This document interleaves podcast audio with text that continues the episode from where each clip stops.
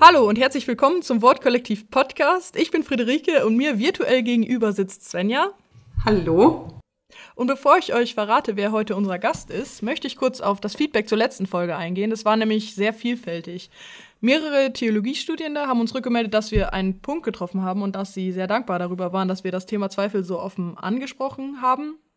Dann haben uns aber auch Menschen rückgemeldet, dass eine solche Predigt nicht auf die Kanzel, sondern eher in ein Therapiezimmer gehört, weil die Gemeinde Antworten brauche. Und generell haben sie mehr Klarheit gefordert. Aus diesem Grund werden wir uns in dieser Folge der Frage widmen, was ist die Rolle des Predigers bzw. der Predigerin auf der Kanzel? Wie viel Ich ist dort erlaubt? Wir haben euch dazu auf Twitter auch befragt, aber dazu später mehr. Uns wurde in einem anderen Kommentar vorgeschlagen, die Reihenfolge des Podcasts etwas umzustellen, nämlich die Predigerin oder den Prediger zunächst kurz vorzustellen und dann die Predigt zu hören und dann erst im Nachhinein darüber zu sprechen. Und genau das wollen wir in dieser Folge tun, weil es gerade hier äh, gut passt und sich gut anbietet.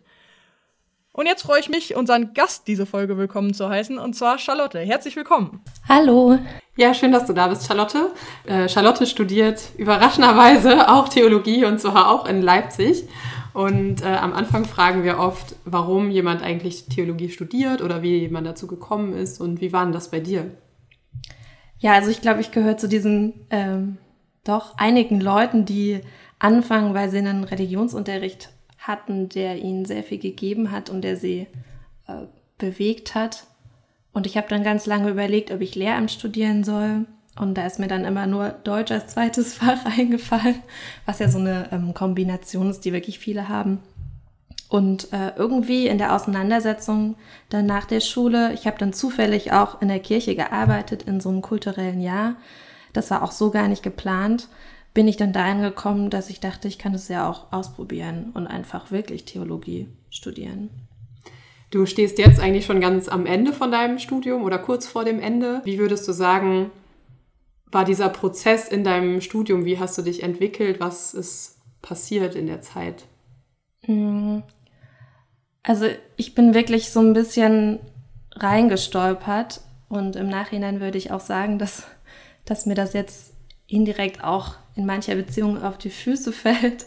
Also ich habe einfach irgendwie angefangen und wusste gar nicht so richtig, was eigentlich dazugehört und habe mich auch mit den Disziplinen nicht so beschäftigt und habe immer irgendwas gemacht und äh, bin dann schon sehr schnell an den Punkt gekommen, dass, dass ich äh, mit den, ähm, gerade in Leipzig, mit manchen Frömmigkeitsstilen, die mir vorher nicht so bewusst waren, ich habe auch eher äh, eben angefangen, weil es mich interessiert hat und ich mehr wissen wollte und ja, da, da sind mir so viele Sachen, waren mir so fremd und es fiel mir auch schwer, damit halt klarzukommen.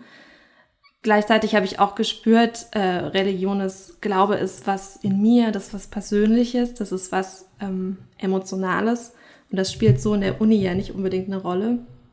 Das habe ich trotzdem auch gespürt, dass man irgendwie einen Raum braucht, wo man das auch auslebt. Und gleichzeitig, ja, habe ich dann aber auch gemerkt, das ist teilweise so übertrieben oder das ist eine Frömmigkeit, mit der komme ich nicht klar. Und also ich bin sehr schnell auch an diesen Zweifelpunkt, was ja hier auch heute Thema ist, gekommen. Ja, das hören wir auch gleich in deiner Predigt. Die hast du vor zwei Jahren in deinem homiletischen Seminar gehalten und die wurde dort recht kontrovers aufgenommen. Und es war dir jetzt auch ein selbst ein großes Anliegen, diese Predigt nochmal zu halten in diesem Kontext und in diesem Rahmen vom Podcast. Äh, warum ist dir das immer noch so ein Anliegen oder was ist da, was dich so beschäftigt daran? Also zum einen geht es mir darum, dass ich da über was spreche, was, worauf man, glaube ich, auch nicht unbedingt eine Antwort findet, also wo man einfach immer auch streitet, wer ist die Person, die auf der Kanzel steht. Das ist eine Sache, die, ähm, ja, die muss immer wieder diskutiert werden, auch in jeder Zeit neu. Äh, zum anderen wurde die Predigt einfach, ja, wie sie aufgenommen wurde, damit bin ich nicht zufrieden gewesen in mancher Beziehung. Das, das für, sind für mich noch Sachen offen geblieben. Deswegen würde ich einfach gern nochmal darüber sprechen. Darüber sprechen wir gleich nach der Predigt dann noch genauer. Aber vorher, bevor wir jetzt schon zu viel verraten, hören wir jetzt erstmal deine Predigt und zwar zu 1 Timotheus 1, die Verse 12 bis 17. Viel Spaß dabei.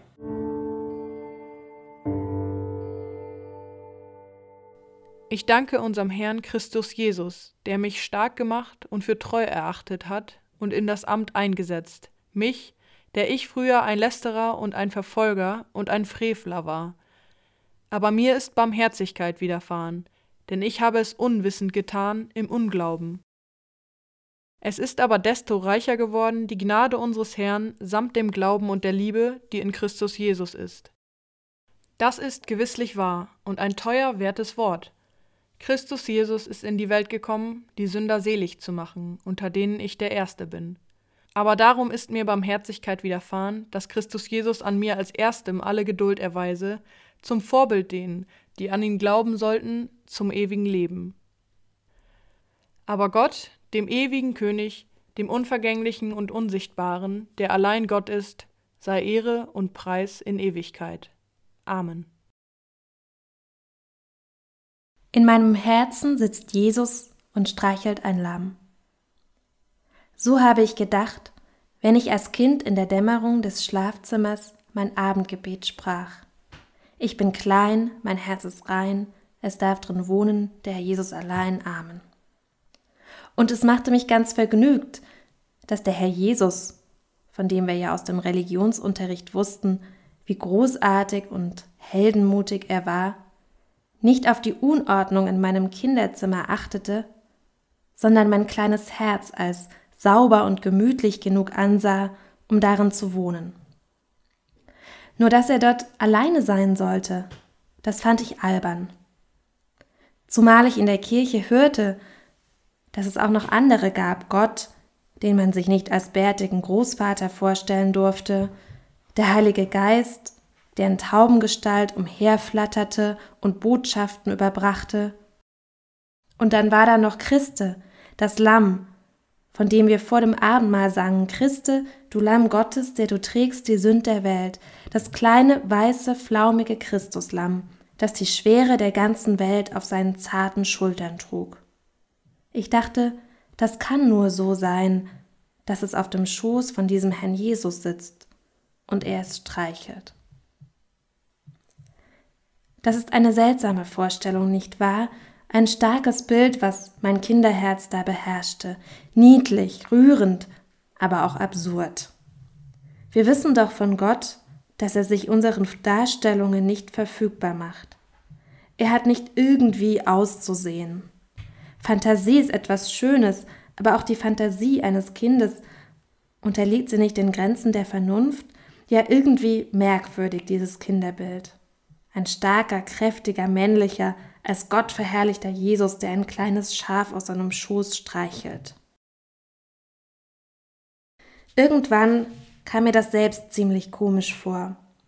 Und dieser Jesus und sein Lamm mussten Platz machen in meinem Herzen. Andere Menschen und ihre Biografien weckten meine Begeisterung. Zum Beispiel Anne Frank. Ihr Tagebuch war eines der ersten Bücher, das mich nachhaltig erschütterte.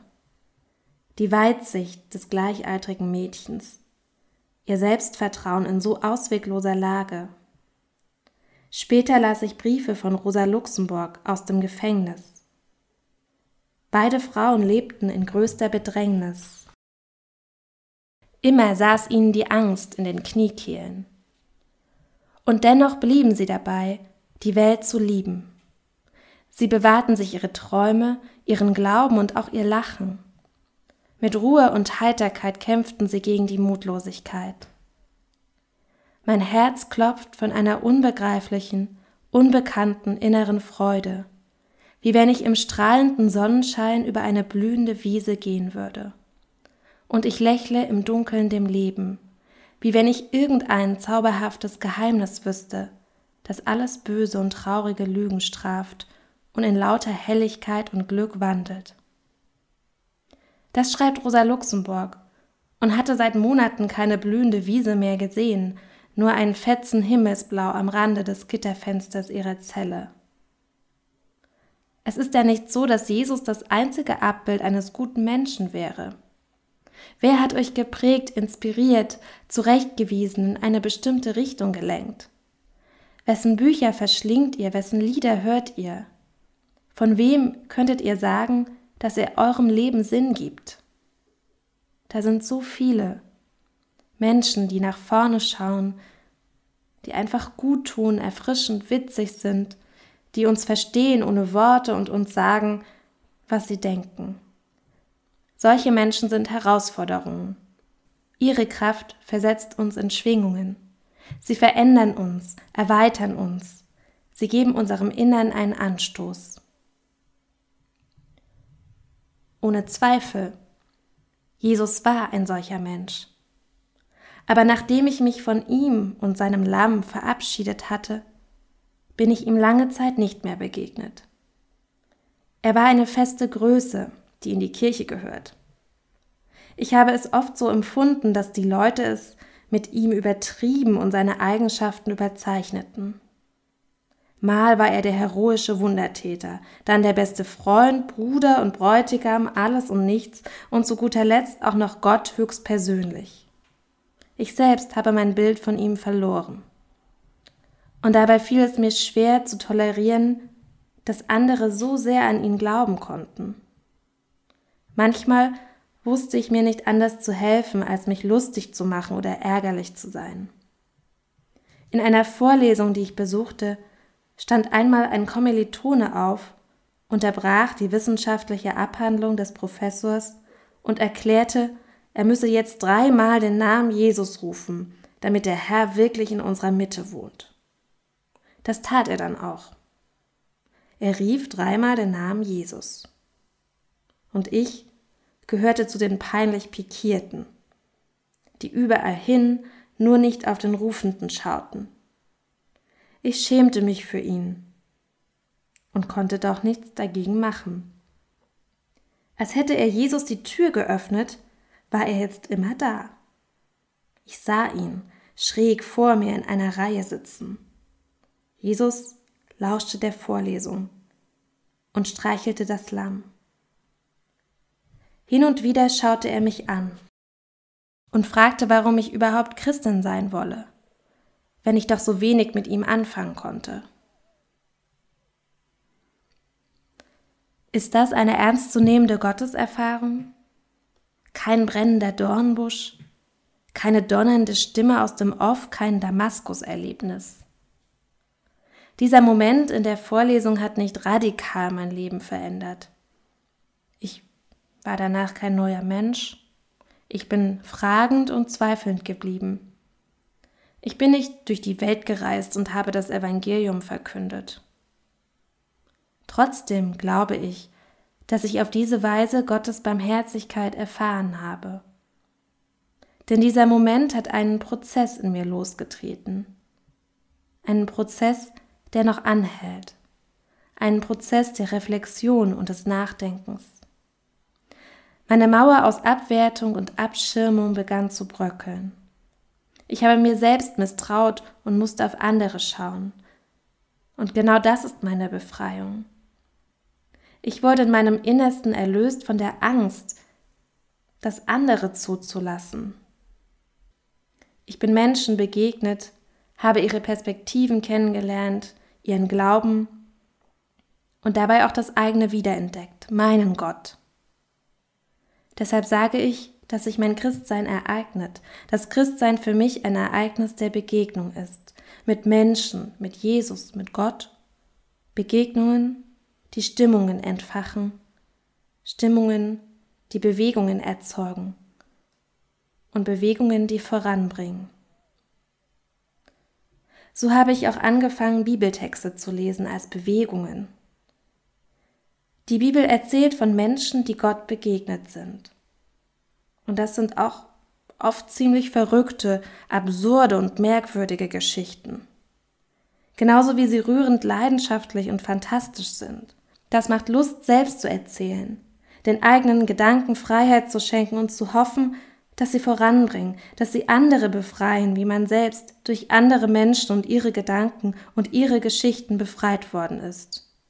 davon erzählen, wie Gott begegnet, was Gott ist, frei, erlöst von der Angst, etwas könnte falsch sein, Jesus begegnen und von Jesus erzählen, herauszufinden, was er sein kann, erlöst von der Angst, etwas könnte falsch sein und ganz nebenbei sich selbst wieder begegnen, ohne Angst, dass etwas falsch sein könnte.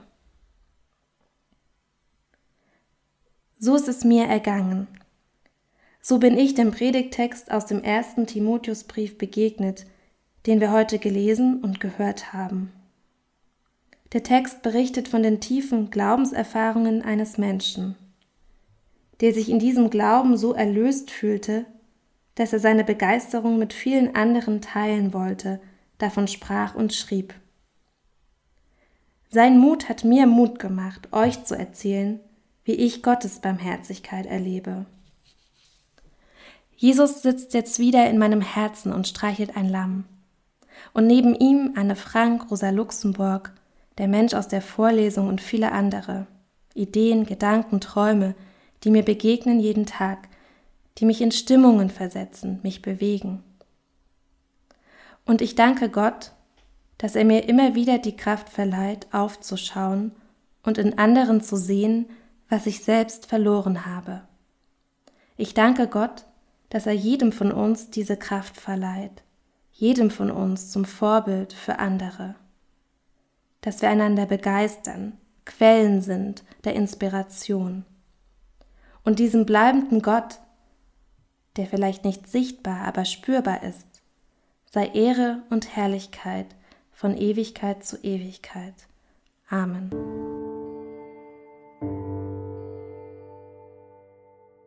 Ja, vielen Dank für deine Predigt, Charlotte. Ganz kurz als erste Frage, was will deine Predigt? Was versucht sie? Ja, also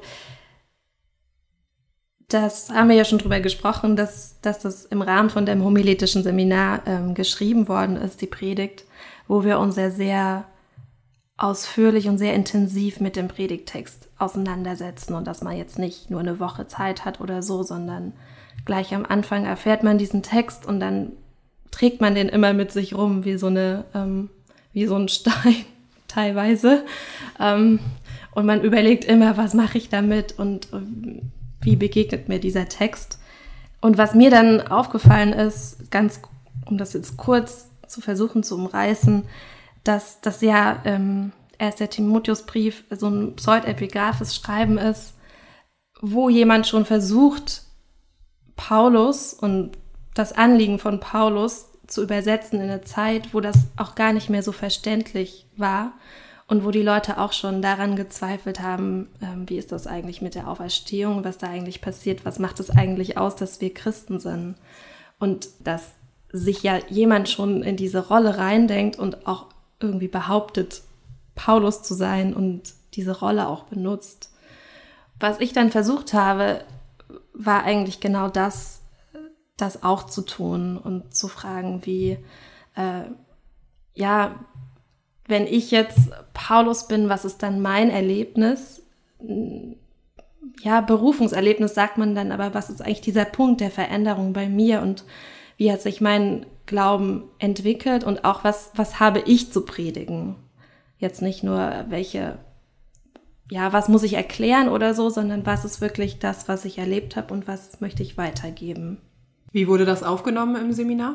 Also sehr kontrovers, wie äh, du auch schon gesagt hast. Also zum einen habe ich sehr begeisterte Rückmeldungen bekommen, also dann auch später, als die Predigt wirklich gehalten wurde nach dem Gottesdienst, eben von Leuten, die auch gesagt haben, endlich sagt es mal jemand. Andererseits gab es da die, die sehr überfordert waren damit oder so befremdet, nachdem ich das im, im Seminar vorgestellt hatte, herrschte irgendwie auch erstmal so eine Art betretenes Schweigen oder es war so eine ganz komische Stimmung. Und da habe ich dann auch Rückmeldungen bekommen, viel später, wirklich erst nach den Semesterferien oder so, wo Leute gesagt haben, es hat mich die ganze Zeit noch beschäftigt. Das hat mich dann sehr gefreut. Und die Rückmeldungen, die mich ähm, noch, ja, auch noch bewegen und weswegen ich das so schön finde, mit euch da jetzt nochmal zu sprechen, war eben, dass dass sozusagen die Vorgehensweise kritisiert wurde und na, nicht mehr richtig kritisiert wurde, sondern einfach gesagt wurde, das kann man irgendwie so nicht machen und man kann nicht so tun, als wäre man Paulus, das ist anmaßend. Und das ist, ja, diese Anmaßung fand ich dann so, ähm, das beschäftigt mich noch. Ist es das wirklich? Weil eigentlich habe ich ja versucht, auch gerade was ähm, Ehrliches auch zu machen. Und dann hat man, habe ich mich so ähm, gefühlt, als wäre ich jetzt irgendwie schuldig oder so. Mhm. Es ist ja auch äh, je nach Perspektive. Für mich ist es zum Beispiel emotional eher anmaßend, wenn jemand sich hinstellt und sagt, so und so ist es. Und äh, ich habe die Antwort und das muss für dich passen. Und wenn ich das aber dann gerade nicht fühle oder das gerade äh, irgendwie sich reibt mit mir, dann ärgert mich das halt eher. Ne? Und so sind dann die Perspektiven darauf vielleicht auch manchmal ganz unterschiedlich, was jetzt so die erste emotionale Reaktion auf so eine Predigt ist. Und ähm, ja, genau, das, äh, das war auch teilweise das Problem. Das ist auch was, was ich dann selber gelernt habe, dass man eben auch diese Art und Weise ist, ist sehr nah und die Überforderung war dann eben sehr schnell dabei zu sagen, ich, ich fühle das so gar nicht und ich will das nicht. Was habe ich denn davon, wenn so gepredigt wird, wenn ich mich da gar nicht eindenken kann? Und das fand ich aber auch schade, weil das für mich so, sich für mich so angefühlt hat, dass da so eine, so ein Beleidigtsein war. So, du erzählst mir nicht das, was ich hören will und deswegen kann ich damit nichts anfangen. Ja, und äh, dass man sich eigentlich, es ist ja merkwürdig, dass man sich direkt angegriffen fühlt eigentlich. Mhm obwohl man es selber auch kennt, dass man, wenn jemand sich hinstellt und plötzlich was ganz anderes denkt über was, was einem selber auch ganz, ganz viel bedeutet irgendwo, auch wenn man es manchmal vielleicht nicht so formulieren kann, aber man irgendwie das Gefühl hat, das ist falsch, aber ich kann, weiß vielleicht auch nicht genau warum, dann ärgert mich das erstmal und dann reagiere ich erstmal mit Ablehnung. Aber wie, ja. Wie wäre denn vielleicht ein fruchtbarer Umgang damit? Wie könnte man das anders hinkriegen? Mhm ich glaube, dass der Punkt eben ist, dass man das so ähnlich wie du das gerade auch gemacht hast, dass man das eben benennen kann, dass man sagt, das ist für mich gerade absolut komisch und ich finde das ganz unangenehm und ich weiß jetzt selbst vielleicht noch gar nicht warum. Oder wenn man es eben weiß, dass man ganz klar sagt, gut, wenn du so, wenn du dich jetzt beispielsweise so in die Rolle von Paulus stellst, das ist für mich eben traditionell gesehen ähm, sozusagen ein Sakrileg jetzt beispielsweise. Und warum ist es das für dich nicht? Und, und dann kommt man irgendwie über den Diskurs, über, über das theologische Problem auch dahinter, wo ich mir jetzt persönlich auch nicht schlüssig bin, ob man das jetzt machen darf oder nicht.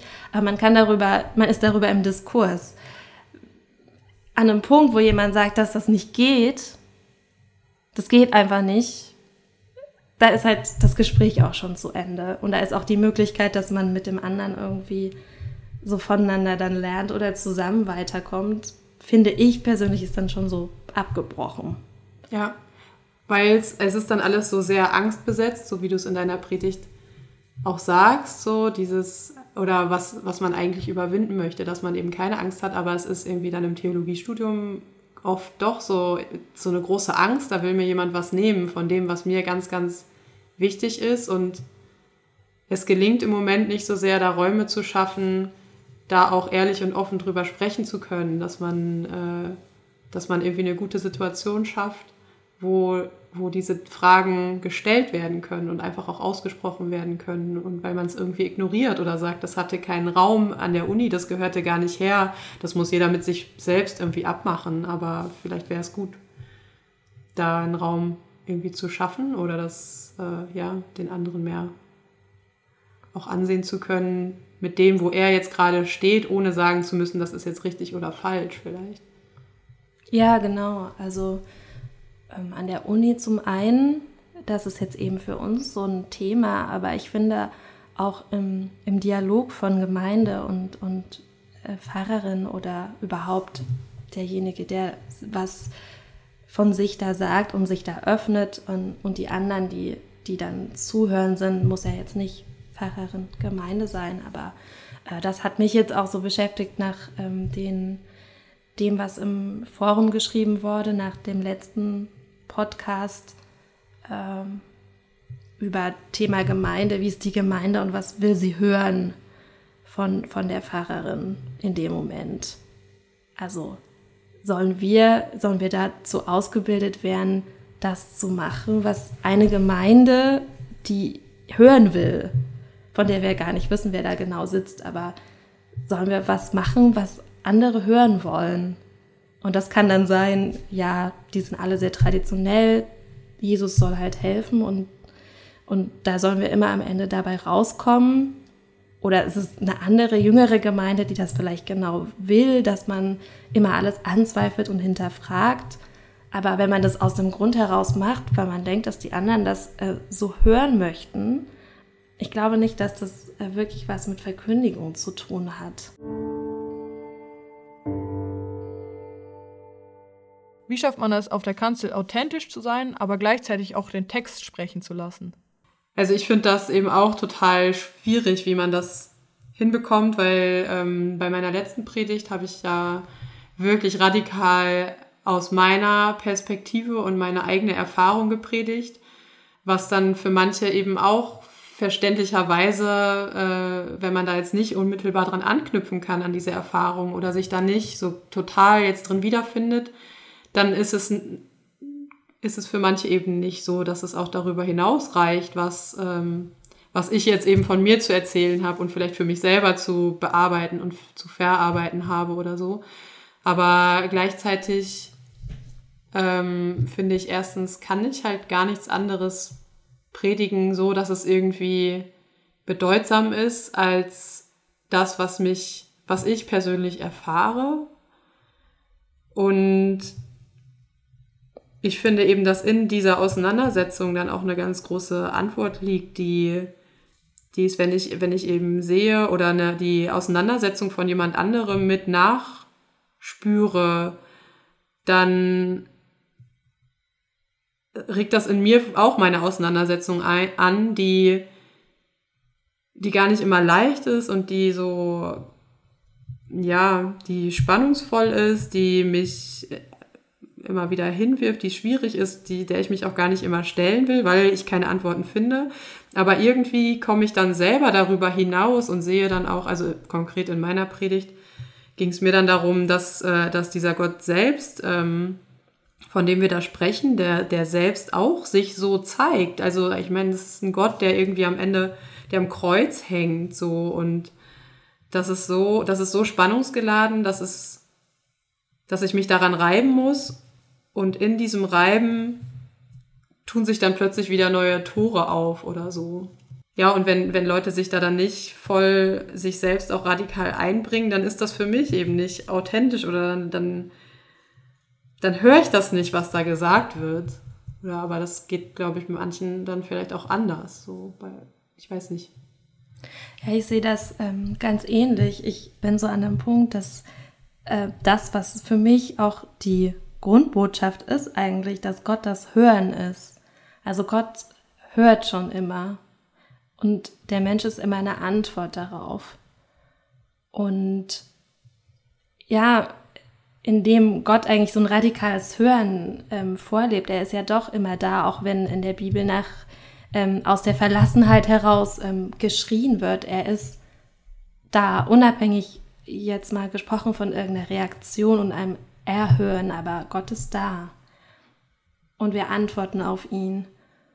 Und ähm, indem er das ja eigentlich auch, ja, das ist, hat ja auch so einen Vorbildcharakter für uns, oder wir wollen uns ja auch Gott eigentlich annähern und wir wollen auch versuchen zu hören, auch wenn wir das nicht, halt niemals so können und weil wir immer an den Punkt kommen, wo uns was zu viel wird und wir eben uns zurückziehen und erstmal sagen so, ah, ich will das jetzt nicht oder ich, ich möchte mich da jetzt abgrenzen oder so. Aber ähm, dieses Hören ist eigentlich auch das, wonach wir streben, denke ich, wir Menschen. Und dass wir halt wirklich aufeinander hören erstmal. Und das wünsche ich mir halt auch im, im, im Predigt hören. Mm, dass, der Prediger ja oder die Predigerin vorher sich Gedanken macht und versucht auf den Text zu hören in irgendeiner Form und diejenigen, die ihm dann zuhören, die müssen das meiner Meinung nach erstmal anerkennen und annehmen und erstmal hören und nicht, auch wenn das verdammt schwer ist, aber nicht erstmal bei sich sein und bin ich jetzt auch so, bin ich auch gerade zweifelnd, bin ich auch gläubig, wie finde ich das jetzt, passt das zu mir, sondern erstmal hören. Und die Auseinandersetzung ist dann der nächste Schritt. Das ist so ein Punkt von mir. Ja, aber ähm, ich kenne das selber auch total, dass ich in der Predigt sitze und, oder in der Kirche sitze und dann eben oft auch nicht höre, weil weil es so wenig persönlich ist oder Ja. weil es so wenig, weil so weil es dann so phrasenhaft ist oder so so sehr distanziert aus einer distanzierten Position sage ich jetzt irgendwas über diesem Text oder auch aus dem Text heraus von mir aus, aber das berührt mich überhaupt nicht und das ist natürlich dann auch blöd, weil ich dann auch nicht mehr hinhöre. Aber warum auch? Weil, weil es kommt mir dann nicht so vor, als ob es was austrägt für diese Person gerade. Und sondern es ist so, ja, so ist das und das musst du nur, du musst nur dahin kommen, das auch zu sehen. So, dann geht's dir auch gut damit. So, oder dann Ja. ist das auch richtig oder so. Aber ähm, das, ich kann da gar nicht andocken, weil es mich gar nicht emotional fasst in dem Moment. Und das ist dann natürlich irgendwie eine ganz große Frage, wie viel, wie viel muss ich denn von mir selbst auch preisgeben? Auch äh, das ist ja auch schnell mal unangenehm, wenn da jemand so sehr, ja, sich jetzt so dahin klatscht eigentlich mit dem, was, was ihn jetzt gerade ganz persönlich auch beschäftigt. So, das ist ja auch herausfordernd und, oder überfordernd manchmal. Keine Ahnung, wo da die Grenze ist. Ich glaube, von sich selber zu reden, das hat für alle Beteiligten immer so was Unerträgliches. Also zum einen ist es immer für einen selbst, ähm, macht man sich verwundbar in all mögliche Richtungen. Mm, Und es ist auch unerträglich, jemandem zuzuhören, der sich gerade offenbart und der sich bekennt, der eigentlich, ja, der ein Bekenntnis spricht. Und ob das jetzt nun ähm, sehr hoffnungsfrohes ist zum Beispiel oder halt so ein sehr zweifelndes, dass eben jemand gerade sagt, ich glaube da gerade nicht dran. Ich denke, dass wir ja nach Sicherheit suchend auch in die Kirche kommen, weil wir uns geborgen fühlen wollen. Und wenn dann noch die Pastorin vorn steht und ähm, eben quasi gefühlt verkündet, das macht ja alles keinen Sinn, ist ja nicht so angenehm. Aber auch unabhängig von, unabhängig von, von Kirche, in jedem, ähm, in jedem Gespräch, wenn jemand sagt, ich, es geht gerade gar nicht weiter und es kommt aus ihm innen heraus, das kann man ja kaum ertragen. Aber die Aufgabe ist es vielleicht so Unerträgliches auch auszusprechen.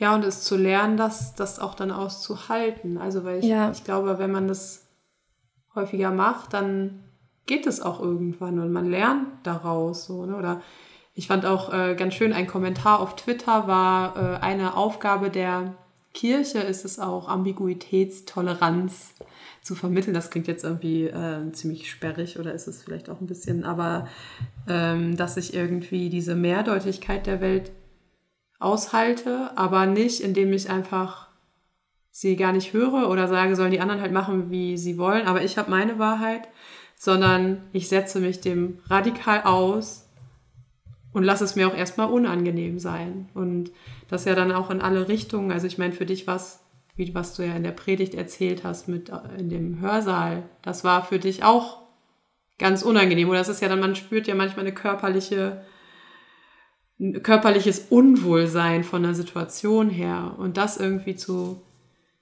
überwinden, das, das kann man vielleicht mit einer Predigt auch schaffen, indem man konfrontiert und dann auch ja dann die Auseinandersetzung in dem anderen weiter klingen lässt so. Und er muss dann vielleicht wieder in sich gehen und schauen, wie, wie gehe ich jetzt weiter damit um, was ist das für mich, warum habe ich da auch so reagiert aber da dann auch miteinander voranzukommen, so indem ich das ertrage, dass sich ein anderer mir auch offenbart. Es ist ja auch nicht in jeder Predigt quasi das Ziel, dass man halt sagt, wie unfassbar am Zweifeln man ist, sondern es gibt ja auch andere Arten und also Arten von Predigten, die jetzt nicht unbedingt um Zweifel gehen, wo eben auch das äh, erreicht werden kann, also diese Authentizität oder auch diese, diese Balance zwischen ich bin wirklich involviert und ich bin emotional äh, aktiviert von diesem Text, den ich da gelesen habe oder über den ich jetzt predige. Aber hier ist auch, ähm, hier spricht auch der Text an sich und hier ist auch die frohe Botschaft. Also es geht ja, also das will ich nur noch mal eben sagen, es geht jetzt nicht grundsätzlich darum, dass jede Predigt den kompletten Glaubenszweifel des ganzen Lebens des Predigers oder der Predigerin beinhalten muss, sondern einfach generell darum, wie kann ich authentisch predigen und wie viel ich kann ich in meine Predigt einfließen lassen und wieso ist das wichtig. Ja, genau, also ich finde auch, dass beide Texte, auch die Predigt von dir, die war ja zum ersten Petrus, aus dem ersten mhm. Petrusbrief und das ist jetzt erst der Timotheusbrief, das sind ähm, ja quasi Predigtexte, die dazu einladen, ähm, sich auch mit Zweifel auseinanderzusetzen. Weil hinter diesen ähm, vielen Phrasen in diesen Briefen, weswegen sind Pastoralbriefe, die sind ja beispielsweise jetzt für den ersten Timotheus auch, die sind, die sind ja auch voll von irgendwie so Phrasen, wo man, wenn man sie nur liest, das Gefühl hat, für die Menschen ist alles klar oder in der Zeit war das alles so, so einfach. Aber dahinter steht ja auch oft, dass sie halt versucht haben, irgendwie Wahrheit zu formulieren. Und ich finde deswegen, äh, und diese Briefform auch, die lädt dazu ein, dass wir, ähm, wie diese Verfasser auch, von uns weg ähm, so sprechen oder so schreiben. Wenn man jetzt einen narrativen Text als Referenz hat, ähm, finde ich, das sieht das ganz anders aus. Und auch wenn die Thematik eben, wie du gesagt hast, eine andere ist und einen daraus nicht anspringt, dann, dann ist jetzt der Zweifel vielleicht nicht das Thema. Das wäre mir auch ganz wichtig. Der Text und das, was darin vorkommt, ist die absolute Referenzgröße. Genau, also der Text steht immer erst total an erster Stelle. Was, was kommt mir aus diesem Text entgegen so? Und es ist ja auch unbenommen, dass man manchmal einfach auch gerade die Botschaft hören muss, so du, du bist irgendwie, du bist ein geliebtes Kind Gottes, so und das brauche ich jetzt so ganz rein, muss ich das hören, ohne dass mir jemand sagt, ja, aber, aber, was ist denn da, ist das wirklich so? Und natürlich soll das sein und es, es gibt ja auch Texte, die so ganz, wo einfach auch gerade nur Hoffnung rüberkommt und die soll dann ja auch sein dürfen, aber nicht so dass es mir übergestülpt wird und ich halt nur das jetzt zu glauben habe, sondern dass das andere auch da sein darf und mich auch in einem, in, je nach Situation mal genauso trösten kann. Ich würde auch sagen, dass dafür ja auch der, der ganze Gottesdienst ein Platz ist und dass es da ja dann eigentlich für alle Nuancen ähm, auch, auch den Platz gibt. Es gibt Platz für eine Klage, es gibt Platz für Lob, es gibt Platz auch für für die Auseinandersetzung mit dem Text, für stilles Gebet. Und je nachdem, wie die Predigt auch ist, kann das ja auch ähm, ja, verschoben werden oder ähm, auf einen bestimmten Punkt gebracht werden und mit, mit einem Lied, mit Musik, ähm, mit liturgischen Teilen ähm, auch aufgefangen werden, dass vielleicht ein bestimmter Teil ähm, ja, droht zu kurz zu kommen. In dem klassischen Gottesdienstverlauf ist an sich ja alles gegeben und ist für, für jede ähm, menschliche Lage eigentlich auch was da. Und das ist ja auch das Schöne. Und ich glaube, das ist was, wo wir ähm, ja, Theologinnen, Theologen dazu auch aufgefordert sind, das zu kommunizieren. Ja, das finde ich auch immer das Tolle, was ein Gottesdienst natürlich auch viel mehr jetzt leisten kann, als wir jetzt mit so einem Podcast. Dass, in, dass es im Gottesdienst ein, ein ganz großes Nebeneinander von hm allen menschlichen oder von vielen verschiedenen menschlichen Facetten und auch Emotionen, die eben auch in mir zu, zum gleichen Zeitpunkt vorhanden sein können und die ich, wo ich mich nicht entscheiden muss für das eine, sondern wo ich das erstmal hinstellen kann und erstmal erfahren kann, einfach in diesem Geschehen und mich dann immer wieder auch aufgefangen und aufgehoben weiß in auch in Liedern oder im Gebet oder äh, ja, die dann eben das nicht wissen und das auch nicht verstehen, auch von mir selbst, auffangen oder wieder irgendwie einbetten in einen Zusammenhang. Für mich bleibt es trotzdem eine riesengroße Frage, was, was muss ich glauben, um zu predigen? Oder reicht das, was ich da zu sagen habe? Ja, ich, ich glaube, in der Spannung muss man sich halt auch immer weiter bewegen, weil wenn man an sich selber, ähm, also wenn man ja den Anspruch oder wenn man die Überzeugung hat, dass man sich auf eine Kanzel stellt und Antworten liefern kann, dann ist das relativ schnell, glaube ich, ein Weg dahin, dass einem irgendwann auch keiner mehr zuhört, weil die Welt ist halt nicht so einfach, dass man einfach sich hinstellt und man gibt alle Antworten und alle gehen fröhlich nach Hause und die Kirchen sind voll. So ist es ja nicht. Und wenn man, ich glaube, wenn man eine gute Predigerin, ein guter Prediger sein möchte, dann muss man sich halt in dieser Spannung auch aufhalten und halt aber trotzdem darauf aufpassen, dass man daran nicht, ähm, also dass man dadurch nicht zu sehr belastet ist. Also ich glaube, man muss halt immer überprüfen, ob das, was ich dazu sagen habe, ob das halt, äh, ja, als ob das, ob das Substanz hat, ob das äh, den, dem, was der Text sagen will, entspricht, ob das dem, was also meiner Gemeinde entspricht, in dem Sinne, dass es die, äh, dass es halt wertvoll sein kann und so weiter und weiterhelfen kann. Also es ist halt eine große Verantwortung zu predigen. Ich, also ich würde halt auch trotzdem auch sagen, ähm, aus all den Aspekten, die du auch genannt hast, ja, das ist eine große Verantwortung. Und wenn man ähm, damit sehr, sehr ringt und sich damit ähm, auch wirklich immer sehr unwohl fühlt, dann ist es sehr wichtig, sich da eben auch zu fragen, möchte ich das wirklich und will ich das? Aber ich denke, dass die letzte Verantwortung eben niemals bei uns liegt. In dem Moment, wenn du da oben stehst oder vor der Gemeinde stehst oder in der Gemeinde stehst und, ähm, und das sagst, was das für dich bedeutet ähm, und bedeuten kann für alle und eben auch versuchst einfach zu sagen, ich erfahre das so und das ist für mich ähm, auch heilsam und ich möchte es euch sagen und ich möchte auch, dass das für ganz viele Menschen heilsam ist.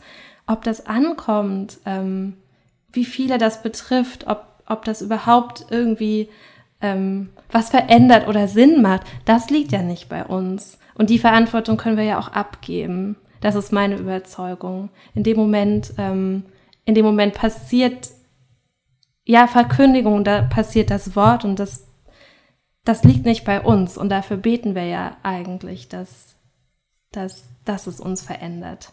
Ja. Und für mich ist es auch so, wenn ich auf der Kanzel stehe, dann fühlt sich das für mich richtig an und das fühlt sich eben nicht so an, dass, als ob ich ähm, da alles wissen müsste.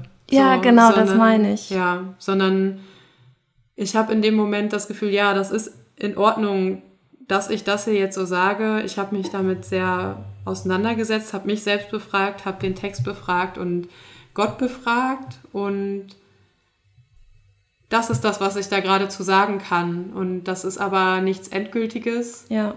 Das ist in dem Moment so und es fühlt sich aber richtig an. Und äh, es, das ist dann tatsächlich immer sehr, das sind halt sehr schmerzhafte Erfahrungen, wenn man die macht, dass einem das dann jemand abspricht. So. Also das ähm, habe ich schon auch erlebt irgendwie und ich kann das inhaltlich verstehen, weil ich mich das natürlich selber auch frage, so reicht das, was ich da sagen kann. Aber wenn ich das so stark auch empfinde, dass das richtig ist, dann ist es auch in Ordnung, obwohl es nicht die letzte Wahrheit sein muss. Und ich bin eigentlich dann an vielen Punkten auch wieder sehr dankbar oder auch erleichtert, dass es ja so viele unterschiedliche Menschen gibt, die ganz unterschiedliche Erfahrungen machen, die sich widersprechen können aber es wäre für mich eigentlich eine riesengroße Hilfe, wenn man das einfach als riesengroße Chance sieht, dass sozusagen, wenn mein Gegenüber gerade ganz überzeugt ist und äh, immer nur aussprechen will, ja, Jesus ist mein Retter, dann ist das in Ordnung und äh, dass ich das gerade nicht kann, ich darf trotzdem predigen, aber ich kann mich darin dann auch wieder aufgefangen fühlen, dass ich ja sehe, es gibt ja auch ganz andere Menschen, die ganz anders wie das erfahren. Und so können sich andere Menschen bei ihm vielleicht besser wiederfinden, sozusagen, oder fühlen sich davon angesprochen. Und ich muss nicht das als so große Anfechtung meiner selbst empfinden, sondern kann da eigentlich auch dankbar abgeben wieder an andere, die dann vielleicht bei anderen Menschen anknüpfen können. So.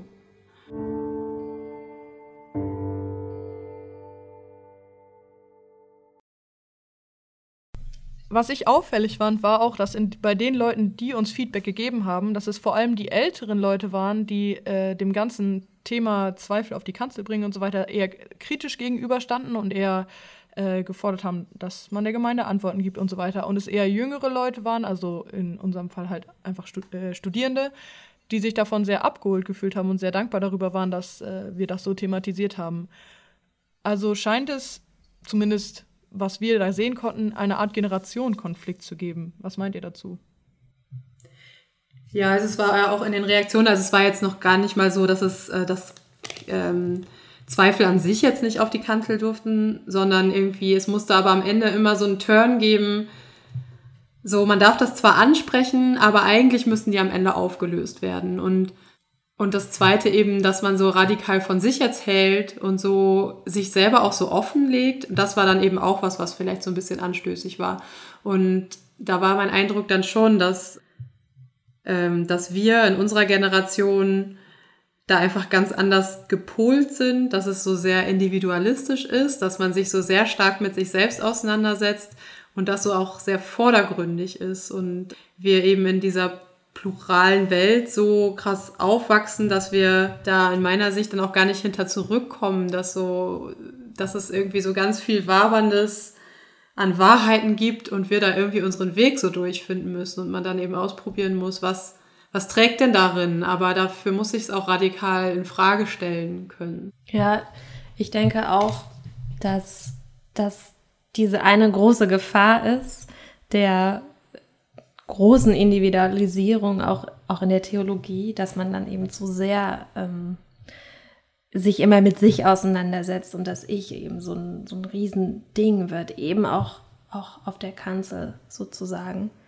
Auf der anderen Seite mh, mm, ist es auch die Chance, dass wenn man sich diesem Ich eben stellt und äh, viel mehr auch an Grenzen gerät, weil man eben nicht mehr einfach sagt, am Ende muss die Hoffnung stehen, das ist halt nicht unsere Erfahrung, dass es am Ende immer alles gut wird, sondern wir erfahren auch so viele andere Dinge und da kommen wir halt viel mehr ähm, an Punkte, wo wir heute in, in der Freiheit, in der wir leben, diese Punkte auch klar benennen dürfen und offen benennen dürfen.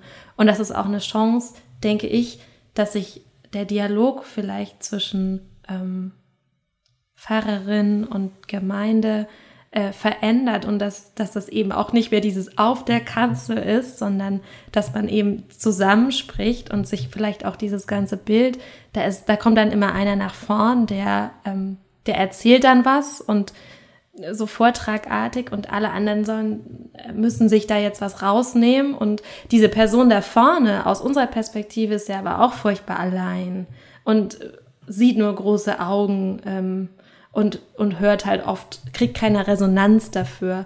Und dass, dass sich dieser Resonanzraum auch, äh, Modewort Resonanz, aber dass sich dieser Raum ähm, wieder mehr öffnet, dass man zusammen miteinander spricht. Und dadurch auch vielleicht seinen Weg findet durch dieses, ja.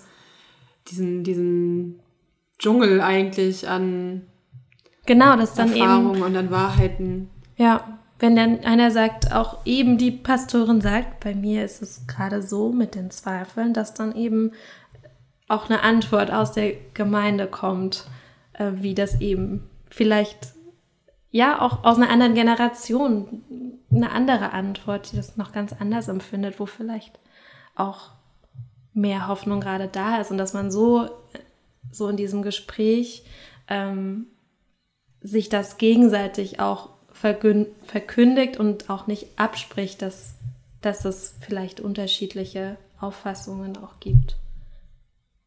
Ja, und äh, am Ende bleibt dann natürlich immer die Frage, was trägt. Und das ist äh, sicherlich auch immer eine offene Frage und auch in jeder Lebenssituation ganz unterschiedlich. Uns geht es ja jetzt auch nicht darum, irgendwelche also etwas, Dinge, die sich als tragfähig auch erwiesen haben, das einfach alles umzuschmeißen, sondern zu erfahren, wo mich das wie trägt und inwiefern, aber das auch auf ganz unterschiedliche Weise. Ja, und eben auch da, äh, überzeugt davon sein, dass es tragfähig ist, auch durch den Zweifel. Also ich hatte irgendwie so das Gefühl, es ist jetzt nur mein Gefühl gewesen, dass gerade bei den negativ, äh, was heißt negativ, aber bei den sehr ja, kritischen äh, Stimmen, die gesagt haben, ja, äh, so ist es nicht wirklich gedacht, dass es halt auch ganz oft ein bisschen diese Angst ist, wenn man sowas auf die Kanzel bringt, dass dann alles zerbröselt. Aber ich hatte eigentlich vielmehr den Eindruck, oder habe ich auch immer noch, dass, dass es sehr fruchtbar ist, wenn man das macht und dass da sehr viel auch Erleichterung stattfindet, wenn man sowas auf die Kanzel bringt und dass es halt dadurch irgendwie im Gegenteil nicht, nicht sozusagen das, das ganze Konstrukt sozusagen zerbröselt, sondern das viel stärker macht, weil es eben das aushalten kann. Und dass es halt nicht so ist, dass wenn man halt so ehrlich ist, auch als, als Mensch auf der Kanzel steht und wirklich sagt, es ist halt einfach manchmal nicht so toll, dass es halt nicht dazu führt, dass Leute sich abwenden, sondern eher, dass es halt dazu führt, dass ja, Leute sich auch mehr auseinandersetzen und, und sich auch erleichtert fühlen in ihrem eigenen Glaubensleben. Ja, ich würde sagen, das war doch ein gutes Schlusswort, auch wenn das jetzt von Fritzi kam und gar nicht von unserem Gast Charlotte. Aber Charlotte, vielen Dank, dass du im Gespräch warst. Hat Spaß gemacht mit dir. Ja, es war wirklich schön mit euch zu reden. Schön. Und wir freuen uns äh, aufs nächste Mal. Vielleicht kommst du ja nochmal wieder. Und jetzt wünschen wir euch allen ja noch eine gute Woche und bis zum nächsten Mal. Tschüss. Tschüss. Ground.